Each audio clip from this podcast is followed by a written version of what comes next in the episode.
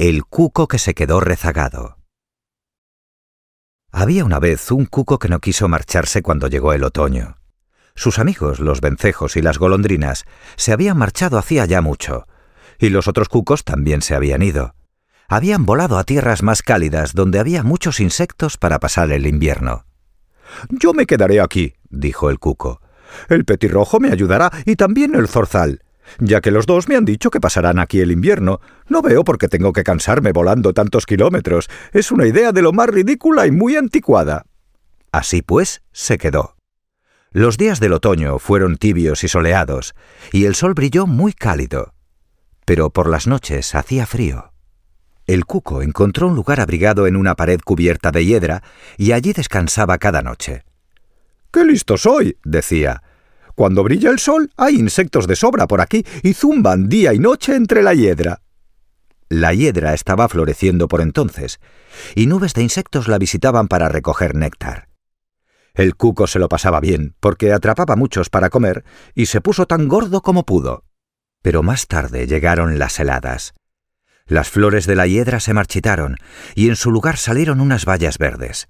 Hacía frío, mucho frío. Las moscas desaparecieron. No veía ninguna mariposa nocturna. Las abejas estaban en sus colmenas. Las avispas habían muerto todas menos las reinas y se encontraban profundamente dormidas en un agujero bajo tierra. El cuco no encontraba nada para comer. Se puso delgado y débil, y el cielo sabe lo que le habría sucedido si un día no hubiese llegado a una casita en la que vivía un relojero. Déjame vivir contigo y cantaré mi cucú para ti y te diré la hora cuando quieras saberla, dijo el cuco. El relojero se puso las gafas y miró al tonto cuco. Luego hizo un reloj de madera y construyó una pequeña habitación en lo alto del mismo. Mira, le dijo al cuco, métete ahí dentro.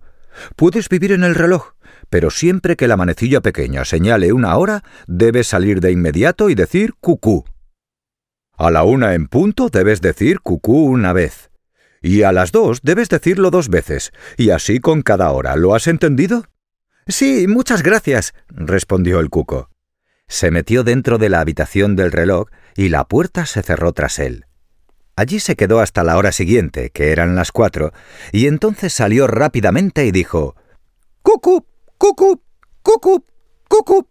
Lo dijo así cuatro veces seguidas. Espléndido, se alegró el relojero. He construido el primer reloj de cuco del mundo. Y ahora ya sabéis cómo se hizo el primer reloj de cuco. Colorín colorado, este cuento se ha acabado.